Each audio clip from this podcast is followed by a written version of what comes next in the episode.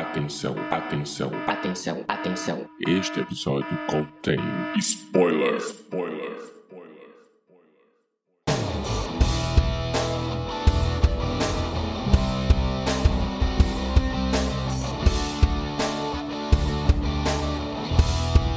Este é o Podcast ao Cubo, o seu programa sobre cinema, séries e cultura pop.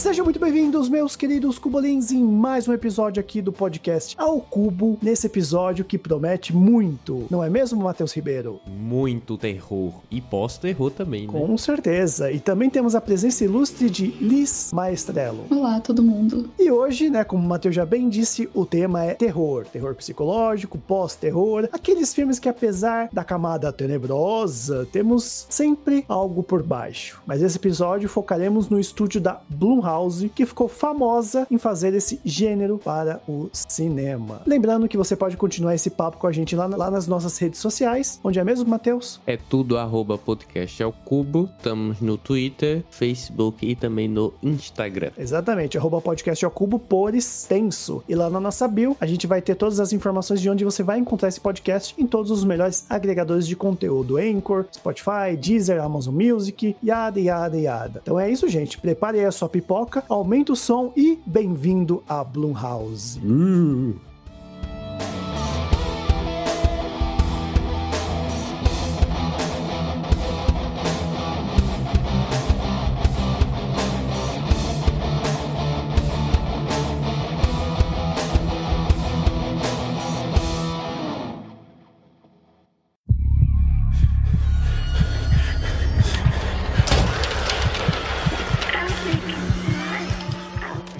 gente, antes da gente começar as indicações e falar mais dos filmes que a gente assistiu desse estúdio, eu gostaria de, de trazer um pouco mais uma introdução da Blumhouse, né? Que estúdio é esse? Para quem não conhece, né? Eu vou só algumas informações técnicas, né? A Blumhouse Productions é uma produtora americana de cinema e televisão, fundada por Jason Blum, né? Acho que o cara usou aí o sobrenome da família para Blumhouse, né? É a casa dos Blooms. Exatamente. E o que é legal é que, assim, os filmes, na maioria deles, são baixo orçamento e quase todos têm aí por volta de uma hora, uma hora e meia. Uma coisa que eu acho legal trazer também é que a Blumhouse, ela pegou aí um espaço que era muito daqueles filmes dos anos 80, né? Como, como a Sexta-feira 13, como A Hora do Pesadelo, que depois que esses filmes começaram a cair um pouco em... ia falar em desgraça, né? Mas, bom, é filme de terror, né? Ostracismo.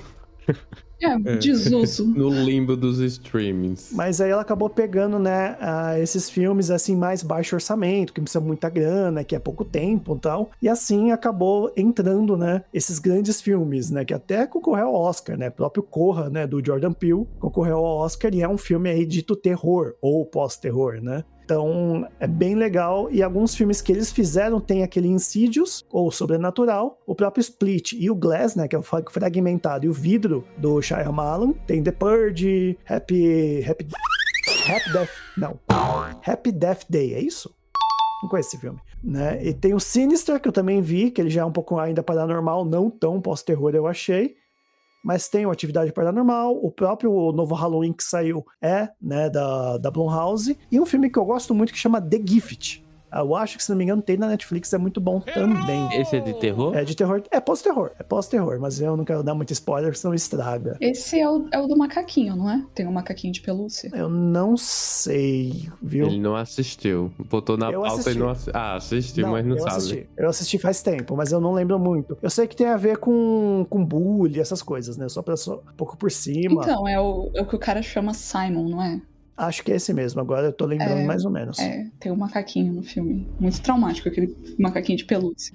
Não lembrava desse macaquinho. Mas também tem aí, ó, a Meatville, o próprio Us e o Get Out, né? O Corre e o Nós também. E como eu falei, o Halloween de 2018 também foi da Blumhouse, né? E uma informação que não só de terror vive o estúdio. Às vezes o estúdio tá em parceria com outros, né? Por exemplo, ele tá dentro da criação da produção do, do Infiltrado na Clã aí do Spike Lee. É, eu acho que inclusive a, a Blumhouse tem uma uma sólida produção, né? Produções, na verdade. Eu, inclusive, não conhecia muitas que elas produziram, que ela produziu, na verdade. Mas, assim, duas características importantes da Blumhouse. A maioria dos filmes de terror são curtos, é uma hora, uma hora e meia. Sim. E eu diria que é tipo aquele trash que deu certo. Não sei. Mas, assim, você vê, é baixo orçamento, né? A proposta dele já é de baixo orçamento mesmo. E dá certo. Tem, mais, tem muitos filmes aí que são muito bons. Agora, o que, o que a gente já tinha falado na, na nossa live do, de Halloween com relação a Blumhouse, que procede, é o que? Ela não fica, entre aspas, tão famosa por conta das notas que estão principalmente no IMDB. A maioria dos filmes dela de pós-terror tá assim, entre 5, 6 no máximo da nota, né? E isso não fica, digamos assim, tão divulgável, né? Por isso que ela não, talvez não seja tão famosa. E tem muitos filmes que me surpreendem ser,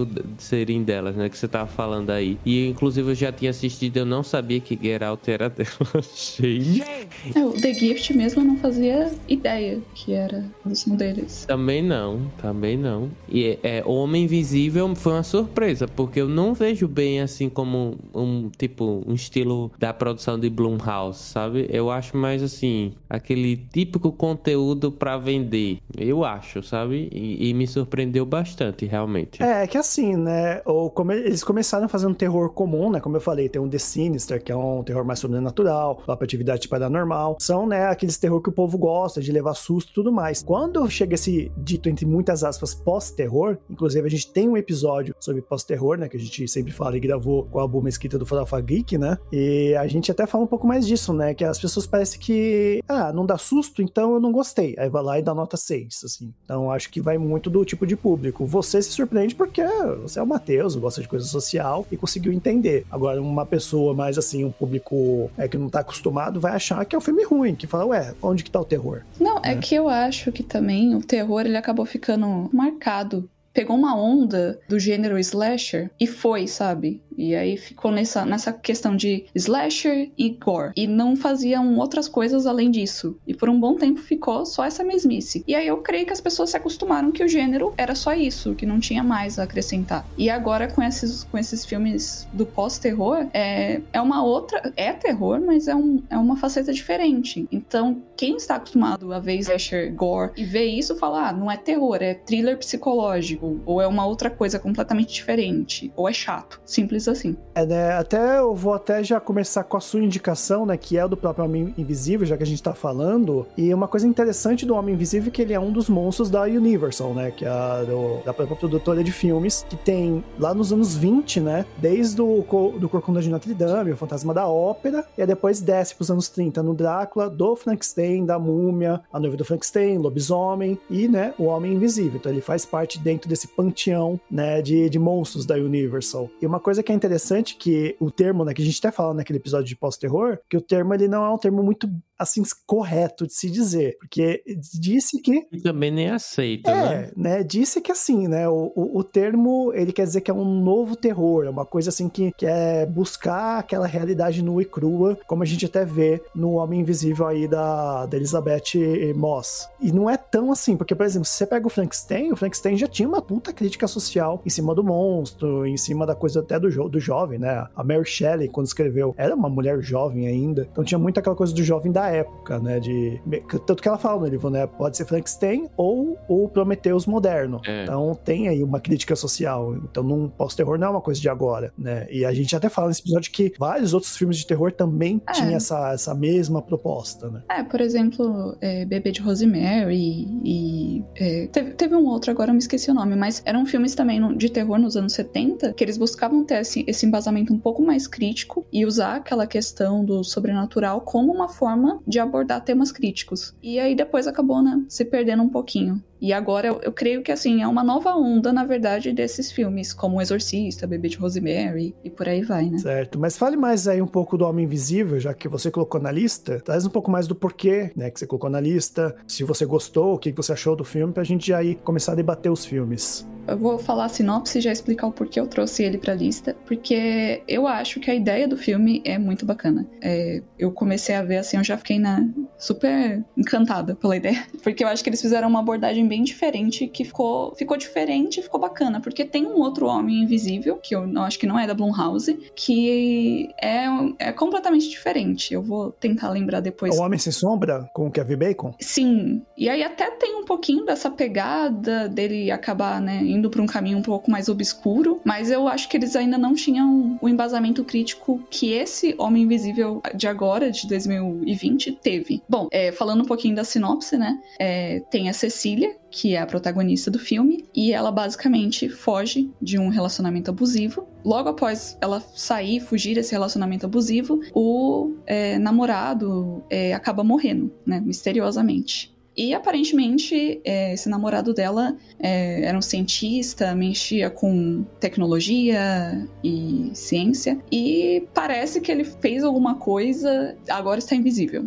É o que dá a entender no filme, né? Mas, assim, por um bom tempo a gente não sabe se é isso mesmo. Se ela simplesmente é, ficou afetada por conta do relacionamento, ou se ele realmente ficou invisível. Mas essa é a premissa do filme. E eu achei muito interessante porque é, a, a, abordagem que o filme pegou, é, conforme vão acontecendo as coisas, acaba seguindo um padrão de como as pessoas reagem, às vezes, quando alguém sai de um relacionamento abusivo. Porque você vai contar as coisas, às vezes as pessoas não acreditam, ou você começa a ficar com traumas. A Cecília mesmo, ela, assim que ela foge, né, ela não consegue sair da casa da, da, do amigo dela, né? Fica traumatizada, não consegue sair na rua de medo. E assim, eu achei interessante porque eles usaram o tema sobrenatural, por assim dizer, para também fazer essa crítica sobre como um relacionamento abusivo afeta alguém, né?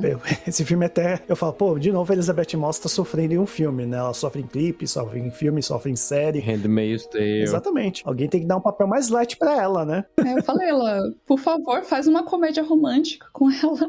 Precisa. Se bobear, até no Mad Men ela sofre, né? Com certeza. Mas é interessante isso mesmo, né? Até eu tava vendo os extras, né? Esse filme ele tá disponível no Telecine, né? E lá tem, né, entrevistas, tem é, o make-off e tudo mais. E é interessante porque eles iam levar o filme por um lado mais monstro da, da Universal. Seria uma adaptação para mais um dos monstros deles, né? Que estão nessa onda de querer fazer remake. Só que o filme ele ganhou uma proporção tão gigantesca que ele mudou o foco, né? Ali acabou se focando mais nessa essa coisa do, do relacionamento abusivo do que em si no próprio monstro. Que na verdade para mim continua sendo um monstro de qualquer jeito, né? Que aquele cara, né? O ator escolhido para mim foi escolhido a dedo, porque ele tem uma cara de homem abusivo. É, de macho escroto. Pois é, nem precisa ver a cara dele, né? Pra ver que ele. É não, não, ele aparece pouco. E eu acho legal que aquela roupa que ele usa parece que é um monstro mesmo. Né? Uhum. Eu achei muito legal eles tomarem esse rumo, porque além de ser um assunto relevante que eles acabaram trazendo pra mesa, é, se eles tentassem fazer nesse lado mais monstro, ia acabar ficando igual esse outro filme com Kevin Bacon. E aí não ia servir de nada, né? Não ia acrescentar nada de novo. Verdade. Eu acho assim, é, o filme é muito preciso no aspecto de terror psicológico, porque o cara é invisível. Entende? E consegue perturbá-la ainda por muito tempo depois que ela termina o relacionamento, né? Eu só acho assim um pouco problemático esse filme, porque eu até tava ouvindo também na época o pessoal do Mundo Freak falando é, desses filmes que colocam terror psicológico numa, na mulher, né? E são problemas sociais. E no final ela mata o cara, né? E aí, digamos assim, resolveu o problema. Mas será que resolve? Eu não sei, sabe? É a única coisa assim que ficou. É por isso que eu até inicialmente não pensava que era um deles. Era deles esse filme do, da Blumhouse. Aí eu fiquei assim me questionando, né? Se realmente é um final adequado ali ou é alguma coisa assim. Ah, matamos o monstro, acabou a perseguição, tá tudo lindo agora, final Disney, assim. Não sei, sabe? Eu fiquei pensando assim, né? Alguma coisa que pudesse explicar, mas eu não tenho uma explicação do, do porquê de, de, desse esse final. É, um, é, é, meio complicado por esse ponto mesmo. Que se levar para um filme de monstro, é ela matando o monstro no final. Mas se for a realidade, ela matou realmente o ex-namorado. Aí é. é. complicado. É, pode ser uma coisa até metafórica, de ah, você superando, Sim. né? Mas assim, ela matou. então, tecnicamente, não resolve o problema.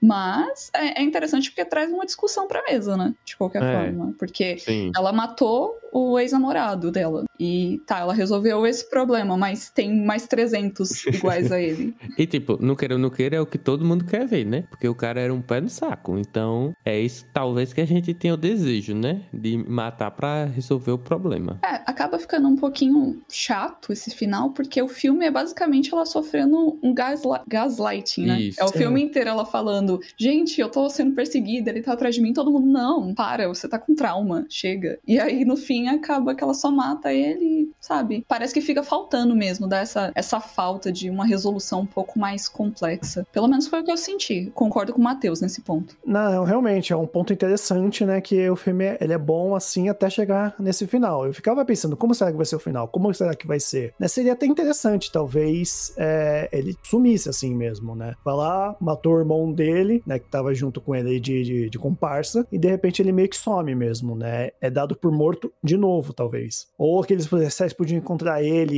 e alguém matar sem querer, ele morrer de um outro jeito. Talvez teria, seria um pouco mais interessante. Eu falo isso porque tem uma série que eu gosto muito que é da HBO, que é I May Destroy You, e tem essa mesma pegada de relacionamento abusivo, de, na verdade, de abuso sexual. E o final, a- a- quem escreveu, né, deixou muito aberto isso, sabe? Ela não tem um. Eu vou dar um spoiler, assim, mais ou menos, mas no, na perspectiva dela, ela mata o cara. A gente não sabe se realmente foi isso que aconteceu, ou só aconteceu na mente dela, ou então foi ele foi preso, entende? Então tem várias dessas perspectivas que podem acontecer e ela deixa esse final aberto. Eu acho assim, eu disse problemático, né, do final do filme, porque a gente sabe muito bem que a personagem eventualmente vai se relacionar novamente. E a gente vê o desdobramento desse homem invisível, né, na vida dela, o terror psicológico, porque eu me lembro até uma cena que ela vai ser vai ser contratada e ela tá toda ali nervosa por conta da época que era do relacionamento abusivo, né? Então eu acho a morte do rapaz não em si a violência, mas a resolução do problema.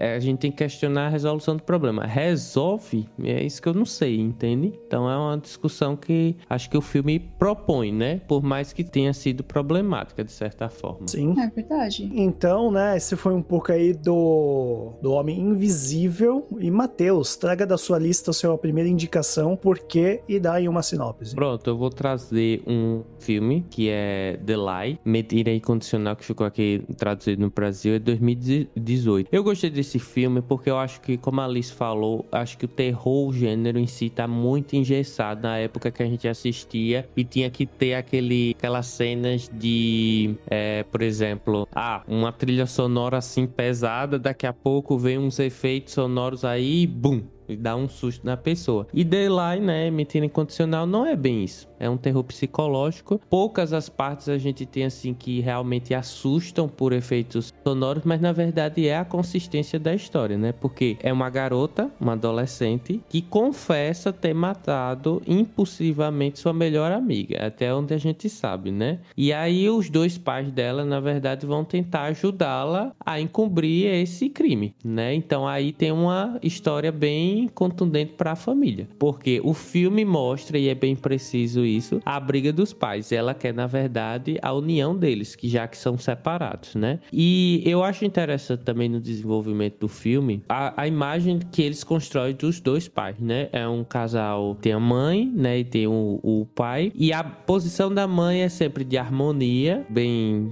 comum, né? No relacionamento, né? De resolver tudo, de esconder também tudo, até inclusive pros vizinhos e pro próprio pai. E a posição do pai é de conflito. Então eu achei isso bem bacana que o filme tenha explorado. E no final, é o plot twist é justamente isso, porque na verdade a amiga que a gente pensa que tinha morrido não morreu, né? Então a gente fica assim no final, o que que aconteceu, né? E na verdade, os pais matam o pai dessa menina, né? Então, veja que problema a gente tem familiar aí de você ficar agradando, na verdade, o filho, né? A filha, no caso, né? Então, é isso. Eu acho que é, a grande sacada da Blumhouse nesse filme é justamente isso, mostrar o terror psicológico na família, né? Que a gente vê e, e acha que é tudo perfeito, né? Por mais que eles tivessem sido separados, né? É, durante o filme. É, uma coisa que eu acho interessante na criação do roteiro, né, em toda a parte da narrativa, é que tudo já tá ali desde o começo, né? Eles falam até no começo do filme, ah, a minha filha sempre some e tal, sua filha sempre encobre, né? A atriz faz a menina Joy King, né? É, ela meio que ela sempre, ela sempre tem essa coisa com a amiga dela, né? Ah, mente lá pra eles que eu, que eu vou ficar um tempo na casa do meu namorado, uma coisa assim, né? Que, que elas sempre faziam por elas. E tava ali o tempo todo a resolução. Ela só continuou mentindo porque ela viu, né, os pais dela conversando, interagindo. Ela falou: ah, talvez eles vão voltar se eu continuar com essa mentira, né? Eu acho que o terror tá nisso, como você falou, na família e não tanto na amiga, né? Mas na, no papel da Joy King. Exatamente. E é tanto que é uma mentira incondicional. Tem uma condição para que exista, né? A E tradução tá condição- boa. É, ela tá ótima. E, e no inglês é só a mentira, né? Mas em português ficou a mentira incondicional porque tem uma condição de existência para aquela mentira, né? Que é a família. E a grande mentira agora também eu tava percebendo, né? É, pela minha interpretação, é a família. A grande mentira é a família, porque a gente pensa ali que tá todo mundo unido, na verdade não é. Cada um tá fazendo suas coisas a seu bel prazer, assim, a sua, o seu conforto. A menina queria os pais, aí inventou essa desculpa. Os pais, para querer, é, quererem é, a família unida, e mais especificamente a filha feliz, foram e fizeram várias merdas aí. Então a mentira é a família ali. É a imagem da família, né? Que a gente tem de como se fosse perfeita. Eu só lembro também, assim, que é muito característico da Blumhouse. Eu acho que às vezes eles pecam em algumas, alguns personagens. Porque, por exemplo, o pai dessa menina, ele é paquistanês. E o vilão é sempre alguém assim, sabe? Um estereótipo. Não sei. Mas nesse filme tem outros também que eu já assisti. Agora eu não me lembro especificamente. Porém, da Blumhouse tem essa característica de eles pegarem estereótipos e colocarem como um vilão. Como esse rapaz que é o paquistanês. Olha, eu vou ter que discordar de você porque eu não enxergo o pai da menina co- como vilão. Eu só- Eu enxergo o vilão, o pai, da os pais que dá Joy King. Eles são os verdadeiros vilões, são a diferença que a gente Então tá parece- vendo. Então parece o filme na perspectiva deles, não do outro pai. Sim, mas eu digo assim, a imagem, a imagem. Pare- Parece que o outro pai é o vilão. Parece que ele tem essa imagem de vilão, mas não, ele é o cara que tá certo, pô. Ele quer, pô, cadê minha filha? Vocês estão escondendo alguma coisa. Aí ele quer justiça. Eu vejo como um pai querendo justiça pela filha dele. É, mas eu digo assim, a imagem do paquistanês, entende, no filme. Eu acho problemático. Mas entendo, eu entendo. Eu entendo que pode ser problemático porque as pessoas vão enxergar ele como vilão e vão ficar do lado do, do- dos pais lá da, da Joy King. Não, de fato, ele é o que mais se fode, né? Literalmente. Não era pra morrer e morreu. Foi uma vítima. a amiga se saiu sã e salva. aí. É, é mais da, da questão da escolha de escalar, né? Porque acaba dando essa impressão pro, pro público que ele é o vilão e ele, né, por ser paquistanês, é um, talvez tenha pecado um pouquinho nisso. Talvez, assim, de leve. Talvez seria melhor colocar ele no papel de outro personagem, fazer uma coisa diferente. Porque tem essa questão, né, no cinema, de sempre colocar, às vezes, uma pessoa que é de outra etnia em um papel que ou é de vilão ou dá a impressão de que é vilão. É. É, Pode até não ter sido a intenção, mas. deu a, deu a, a impressão, né? Como a Alice falou. É, um histórico, né? Acaba sendo aquele histórico que tem e a pessoa dá a sorte de fazer por acaso e acaba, né, por conta do histórico, dando essa impressão. Sim, mas o que não dá a impressão que eu acho é, é um filme que eu, que eu também assisti, né? Acho que o Matheus também viu ele ainda hoje, né?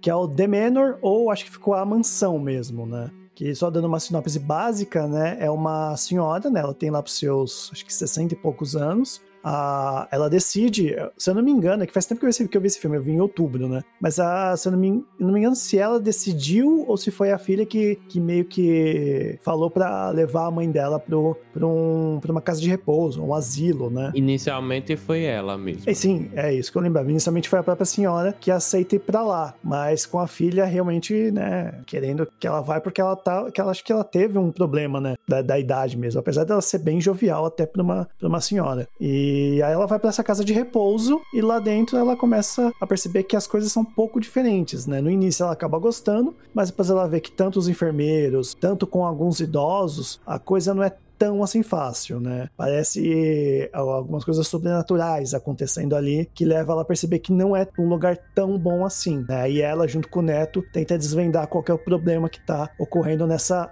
Mansão, né? Que é o nome da, do filme em si. Que eu achei bem legal, por, até por abordar um pouco dessa coisa da, da fase da terceira idade. E até o Matheus depois tem um pouco mais a falar, porque ele também viu paralelos com a juventude, né? Tendo esse contraponto entre o avó e o neto, né? São duas idades aí que, apesar de serem distintas, elas têm algumas semelhanças, né? Como até o Matheus já apontou para mim em off. E, e, e, é legal você, você pensar nessa coisa, né? Quando você se torna uma pessoa velha, um idoso, e aí, como que ser as coisas, né? As coisas mudam, né? Por mais que, que você possa ser um idoso que esteja com uma boa saúde, ainda assim começa a ter algumas diferenças com o corpo, com a mente, com tudo, né? Então achei interessante por conta disso esse filme. É, eu, eu até acho que esse foi um dos poucos que eu assisti da Blumhouse que temos, assim, cenas de terror mesmo.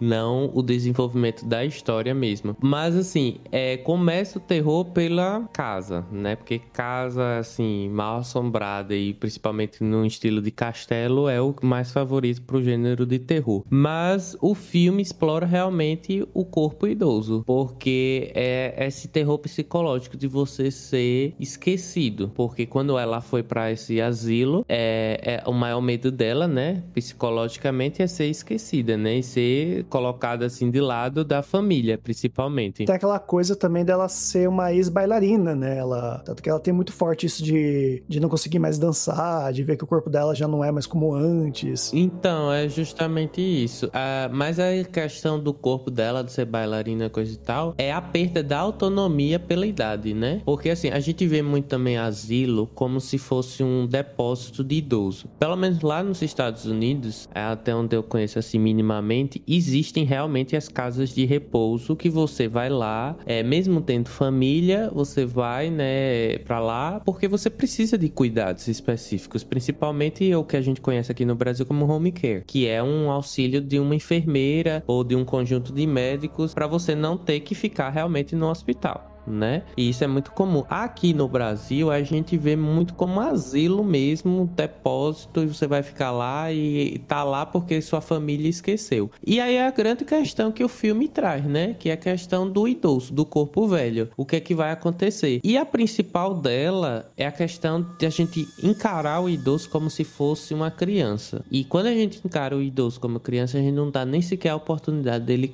falar. Porque, como a gente tinha comentado é, no início desse, desse filme, da sinopse, ela decidiu realmente ir para o, o, a casa, né, de, de, de, repouso. Mas depois ela queria sair e a filha não deixava, né, porque ela achava que tinha, virou a mãe da mãe, né? E isso é o que? É porque você não deixa nem o, a pessoa idosa ter autonomia, né? Acha que por causa da idade não vai ter mais autonomia. E eu acho que o filme isso é bem, bem latente, na verdade, porque toda hora a senhora tá lá falando: Eu não sou uma criança. Tratam a gente como criança. É sempre assim, ela sempre se remete à palavra é, criança. E tem outra coisa também do filme, né, que eu tava lembrando aqui, que é a questão da loucura. A gente associa muito loucura, demência só com a idade é, avançada. E é, no filme me lembrou também muito com meu pai, porque tem certas cenas que a gente fica, se, fica assim, se questionando: será que realmente ela tava demente ou foi só um elemento do terror? E é isso que eu acho interessante nos filmes de Blumhouse Blumhouse, né? Da Blumhouse. Ela nunca coloca nada assim claramente. A gente sempre vai ter que ficar fazendo várias interpretações. E por fim, essa, essa ponte com a juventude, né? Porque quem ajuda ela não é a filha, é o neto. E aí eu vejo como uma dupla maternidade. Ela, a, a avó, né? No caso, dupla maternidade. Ela criou a filha e tem um, um peso social de criar ou de amparar o neto, né? E é ele que vai de fato ajudar, né? Porque eu acho que é, ele já tem problemas problemas com a mãe, e, e, e, minimamente, e acha que a avó tem aquele laço mais afetivo, né? E eu acho que também cria essa questão do, do idoso e novo, esse contraste aí que leva é, à resolução do problema. Eu só achei, assim, um pouco diferente, digamos, dos filmes que eu tinha assistido da, da Blumhouse, a questão do misticismo, da magia, coisa e tal, porque no fim não é um problema, assim, entre aspas, social, coisa e tal. Tem a questão da velhice, e tal, mas é mais bruxaria, sabe? Mais magia, assim. Eu achei um pouco desnecessário. Entendo por conta que forma aí elos consistentes com o terror, né? Com o gênero de terror. Mas eu não sei, eu tava esperando outra coisa. E diferentemente dos outros, eu vou fazer uma, um comentário aqui também. É, eu achei as atuações um pouco meh. Entende? Tirando da senhora, da personagem principal, o resto eu achei assim, ok, né? Aí talvez tenha sido isso que tal que possivelmente é, tire um pouco o ritmo do filme. É, não, ou você tem um terror como a gente falou aí no Homem Invisível, né? Que ele é menos terror, ele é mais psicológico e mais humano, ou você vai ter o The Manor, que tem também essa coisa, né? Aponta a coisa da velhice e tudo mais, mas ainda tem elementos de terror, ou você vai ter só elementos de terror, né? Parece que a Blumhouse ela fica entre essa, esse subgênero, subgênero, gênero, subgênero. É, fica nessa cangorra, assim. Ah, uma coisa que eu ia comentar é que, eu, se eu não me engano, a palavra asilo não é uma palavra, é uma palavra pejorativa, né? Tanto que eles mudam, né, o nome, ou casa de repouso, ou essa coisa de home care. Acho que deve ter algum outro nome, mas Asylum acho que vem de Asylum, né? Não sei se é latim, agora não tô me recordando, que acho que significa casa de loucos, né? É. Eu acho que é um, é um pejorativo. Tanto que tem no. Tanto que no Batman o Asylum, Asylum Arkham é onde ficam os, os vilões do Batman que são mega loucos. E são todas instituições para separar, né? Separa da sociedade, coloca lá. E no filme, ela não tinha nem acesso a qualquer ferramenta de tecnologia celular e nem sequer a família desde que a família não fosse lá, né? Nenhum contato assim externo. É a, a, a prova viva que era realmente uma mansão, mansão de asilo asilo. Sim. E também tem uma outro, um outro filme que tá na Netflix, que é A Visita, né? Que é do Shyamalan. E também aponta, fala bastante de velhice, mas nesse caso, né? O, os velhinhos são realmente loucos.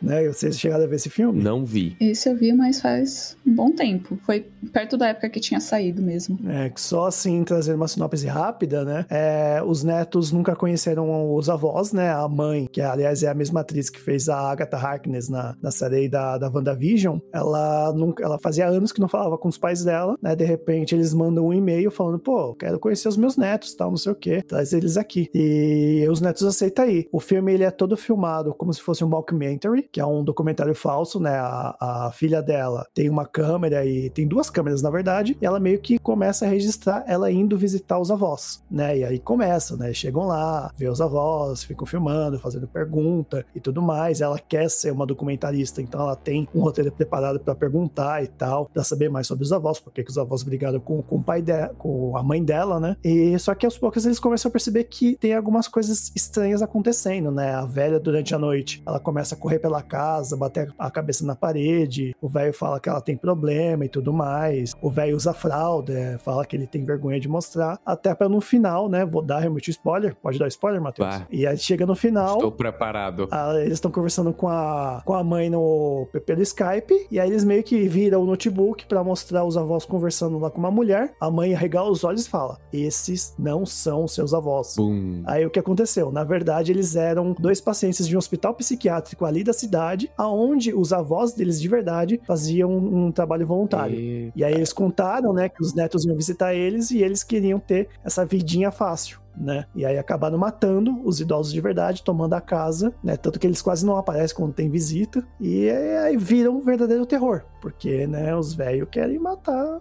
os netinhos, né? Entre aspas. Tipo, é quase um parasita da Blumhouse, né? Porque o povo morava lá na casa e se aproveitava. É, não, não diria que é um parasita, viu? Não entendi essa, essa, essa Mas alusão. eles não moravam lá na casa? Não, não, eles eram de hospital psiquiátrico. Eles mataram os, os, os avós de verdade. Hum. E aí é, é, eu, eu falei isso porque, diferente do The Manor, né? Eles eram realmente loucos num hospital psiquiátrico, não era um asilo, né?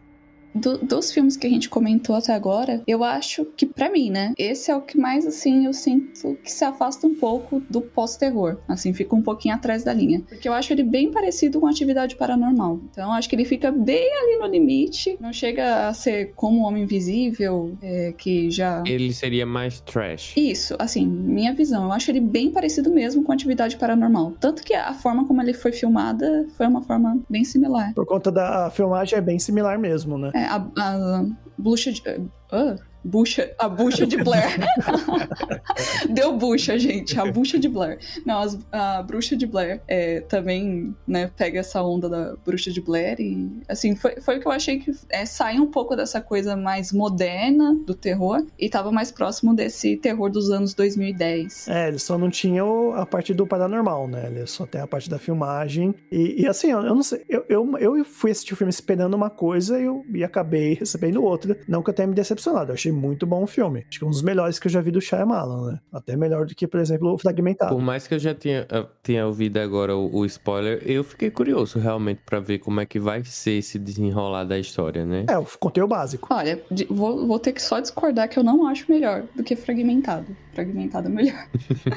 Sei, eu, eu gosto desse estilo mockumentary, eu acho legal. Mas a, a, cena, a cena da fralda é traumatizante. Ah, não, é. É, não, é. O, o, personagem, o menino, que é o irmão mais novo, ele tem problema com germes, né? Ele tem aquela mania de achar que tem que lavar a mão 500 mil vezes e tal. E aí você pega fezes e esse tipo de moleque, imagina. Polêmica. Pois é. Eu que ando com meu vidrinho de álcool gel tacando em tudo que é lugar da mão, já fiquei com um trauma enorme com esse filme. Ah, exatamente.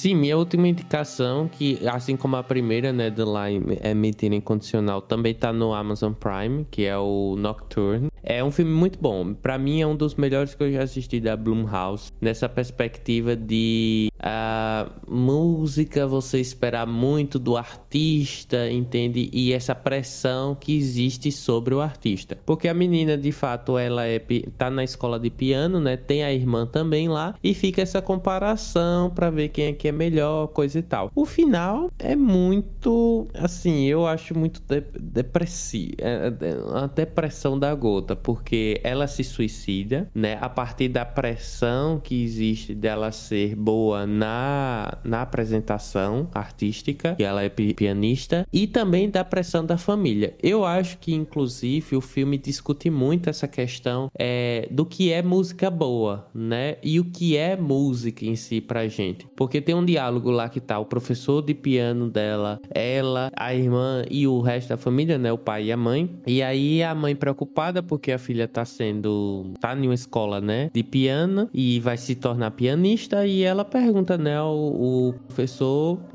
tá, mas ninguém vai ouvi-la, né? E ele é, categoricamente diz justamente o que é realmente, na minha visão, da música clássica, né? Não precisa da letra. Ele disse: a gente tá perdendo essa sensibilidade com a música. Eu acho que a música está ficando de background para tudo e em todas as situações. É, e lógico a futilidade também da, da composição da letra, né? É, então é isso que o filme aborda, né? Eu acho que para mim é um dos melhores que eu já assisti da Blumhouse. Eu não sei se todo mundo entenderia o filme nessa perspectiva. Tem gente que teve interpretações a partir de, por exemplo, a briga familiar, né? Já que ela ela era comparada com a irmã, né? Eu vejo mais com a, a, o peso que existe do, no artista, por mais que tenha o conflito familiar aí. E também tem umas questões é, ali adjacentes, como a questão do professor, né? Ela se apegar assim é, afetivo de forma afetiva com o professor e a irmã também né? Então, novamente a irmã. Tem, lógico, umas simbologias assim, lembra muito é, os filmes como Midsommar, né? lembra muito assim, tem as mesmas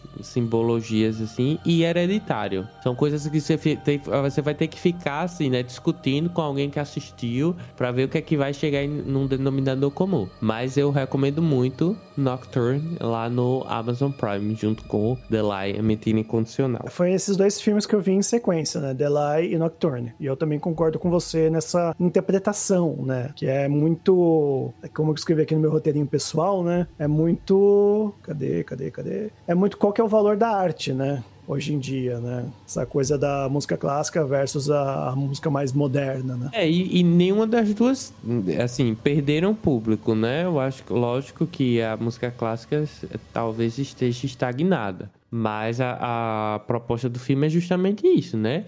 Em qual sentido a gente tá dando a música que a gente tá ouvindo? É isso. E qual o sentido da, de cultura pra gente, né? É, uma coisa que eu achei interessante até é isso da Blumhouse, né, das produções é, desse filme, no caso, e também do, do pós-terror no geral, é que esse filme ele acabou me lembrando muito um filme que não tem nada a ver com terror, mas que olhando pela, por essa perspectiva do peso da pressão sobre o artista, acaba virando um filme de terror, que é o Whiplash. Me lembrou muito mesmo. Boa. E eu passei mal assistindo Whiplash, porque aquele negócio me deu uma ansiedade horrível. E os dois filmes, assim, eu acho que. Eu até pensei enquanto eu tava assistindo, falei, nossa, parece Whiplash, só que com coisa sobrenatural, porque é, é bem assim mesmo. E eu achei interessante, porque, assim, é uma coisa que o gênero do pós-terror ele traz essa questão do terror mais real, mais próximo do que das coisas que a gente teme de verdade. Então, a personagem tinha muito medo de não ser boa o suficiente, de não atingir os sonhos dela, e isso é abordado de uma forma um tanto so, é, sobrenatural, mas é, é um sentimento real, entende? Então, eu acho bacana essa ideia do pós-terror de colocar essa camada de sobrenatural, mas é uma camada fina, porque são medos reais de coisas que podem acontecer. Então, acontecem de artistas acabarem se matando por tanta pressão, né? De serem mais do que é, a média. Ah, você não pode ser um artista médio, você tem que ser superior. E eu achei bem legal por, por conta disso. Foi um dos. Dessa lista também foi um dos que eu achei os mais, o mais bacana também. Exatamente. E a, a personagem principal, ela é tanto introvertida, extremamente introvertida, como ela é perfeccionista. Então são duas coisas que eles exploram na base do terror, no gênero do terror também. E tem isso no Flash também, né? O personagem principal ele tem essa coisa do perfeccionismo, de, de cara, terminar o ensaio da bateria lá e colocar a mão na água e o sangue se esvair, né? É, bas basicamente se matar em favor da arte, né? É. Ah, você só vai ser um artista bom se você se matar para ser um artista bom. E não é bem por aí, né? A arte não deveria ser uma coisa que suga a sua vida. Deveria ser uma coisa positiva para você se expressar. É, eu tenho É. que dizer assim que como ator, né, eu tinha dias assim que eu não fazia mais nada. Eu só vivia pro teatro, ensaiar o texto. Eu ensaiava o texto no ônibus, falando alto dentro do ônibus. ah, que às vezes em casa eu não conseguia ensaiar muito bem em casa. E aí no ônibus eu acabei pegando essa, essa mania e lógico que as passageiras ao redor também ouvia. Era isso, era todo o dinheiro que eu tinha era para gastar com coisa do teatro, para comprar figurino, para ajudar com não sei o que. Então eu pouco comprava uma coisa para mim, pouco comprava alguma coisa para me divertir. Era mais tudo em função do teatro mesmo, né? Aí nesse caso eu via como um sofrimento, até que não. Eu já tava acostumado, eu gostava, então eu tava ali por dentro. Mas lógico que tem momentos que isso pode extrapolar como no filme, né? É, e tem aquele que você falou, né? O preço da arte, que eu, eu vejo o preço aí também como um paralelo à comercialização, porque de fato a pressão pelo, pelo sucesso da menina, né? Que levava ao perfeccionismo, atacava de certa forma o lado introvertido dela, era se isso ia dar certo financeiramente, né? Na carreira dela. Então são essas coisas também que o filme questiona. Muito bem, gente, estamos indo para os finalmente. Então vamos para o nosso Cubo Indica, onde a gente vai indicar algumas coisas relacionadas ao tema e tudo mais, que foge um pouco né, do filme. Pode ser filme, pode ser série, mas pode ser assim o que quiser, o que tiver no coração de vocês. Eu vou começar aqui com uma indicação de um podcast. A gente já citou eles aqui nesse episódio, que é o pessoal do Mundo Freak, né? Fizeram um episódio sobre pós-terror e sempre estão trazendo aí é, mais temas referentes a, terror, a, a folclore, a tudo isso eles trazem de uma maneira bem legal.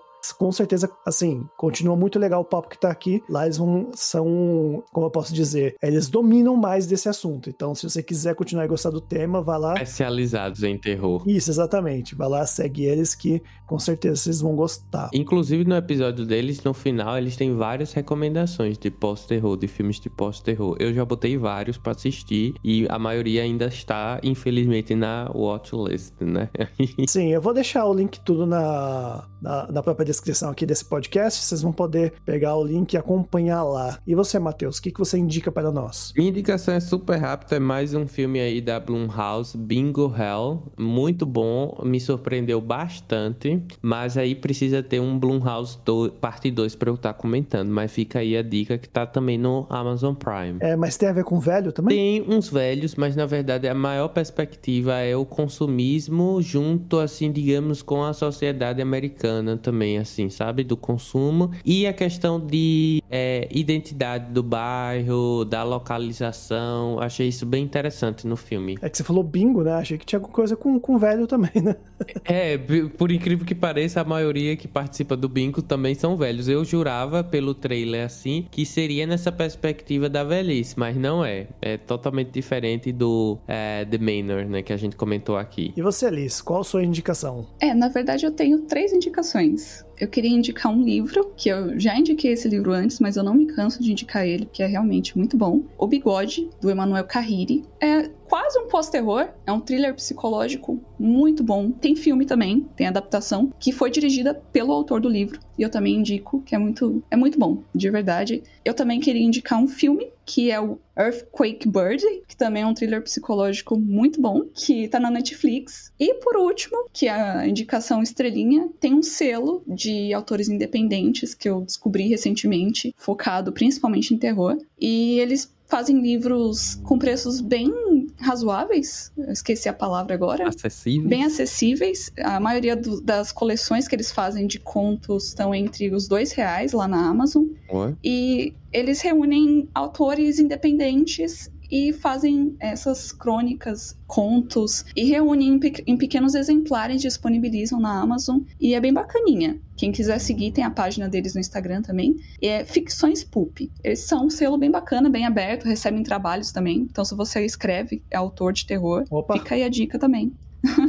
e é isso, essas são as dicas, minhas indicações. Então é isso, gente. O que vocês também tiverem para indicar pra gente, né, ouvintes, Deixe no, nos comentários aí, nossas redes sociais, arroba podcast ao cubo. E vamos continuar aí com esse papo, que House com certeza dá papo para muito mais episódios, ou hum. como, né, esses terror no geral, né? Existem ainda vários estúdios aí, aí que estão começando a fazer esse tipo de filme, como por exemplo a A24, tá? Só lembrando que a maioria dos filmes estão na Amazon Prime Video, né, no Telecine, no caso do Homem Invisível, e a visita está na Netflix, né? Apesar de a Blumhouse ter fechado uma parceria aí com a, com a Amazon, né? Então a Amazon sempre vai lançar os exclusivos dela, né, da Blumhouse a partir de agora. Não sabemos como vai ser no futuro, mas por enquanto vai estar tudo disponível aí na Amazon Prime Video. É, você só vai ter o terror de procurar, né? Porque lá é complicado. Mas você acha.